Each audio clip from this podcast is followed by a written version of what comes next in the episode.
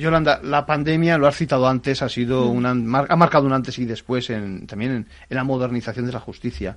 Antes hablábamos precisamente de la aportación que estáis mm. haciendo y del esfuerzo por, por dotar de medios al aparato de la justicia. Eh, la verdad es que el arbitraje puede ser una forma de descargar, sobre todo en el terreno de la empresa, ¿no? Muchos de, los tribunales. Bueno, sin duda, cuando un procedimiento, en vez de ir a un juzgado, eh, va a un arbitraje, el efecto inmediato es un alivio en la carga de trabajo de, los juzgados. ¿no? hmm. Ahora, a mí no me gusta enfocar la bondad del arbitraje como un alivio a la carga de trabajo. Hmm. O sea, yo, igual que el decano, creo que la cualificación de los árbitros.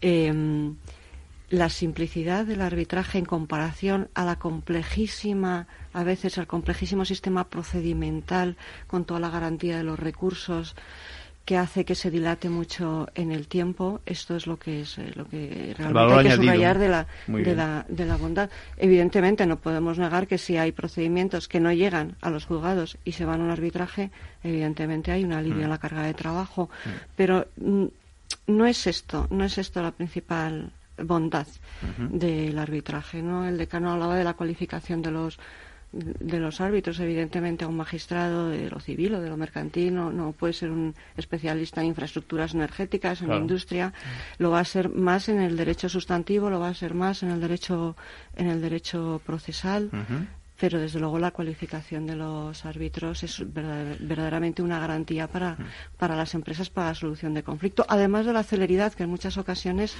eh, la celeridad en la resolución de un procedimiento es, es, es mayor que esperar muchos años a que te den la una, razón. Una respuesta.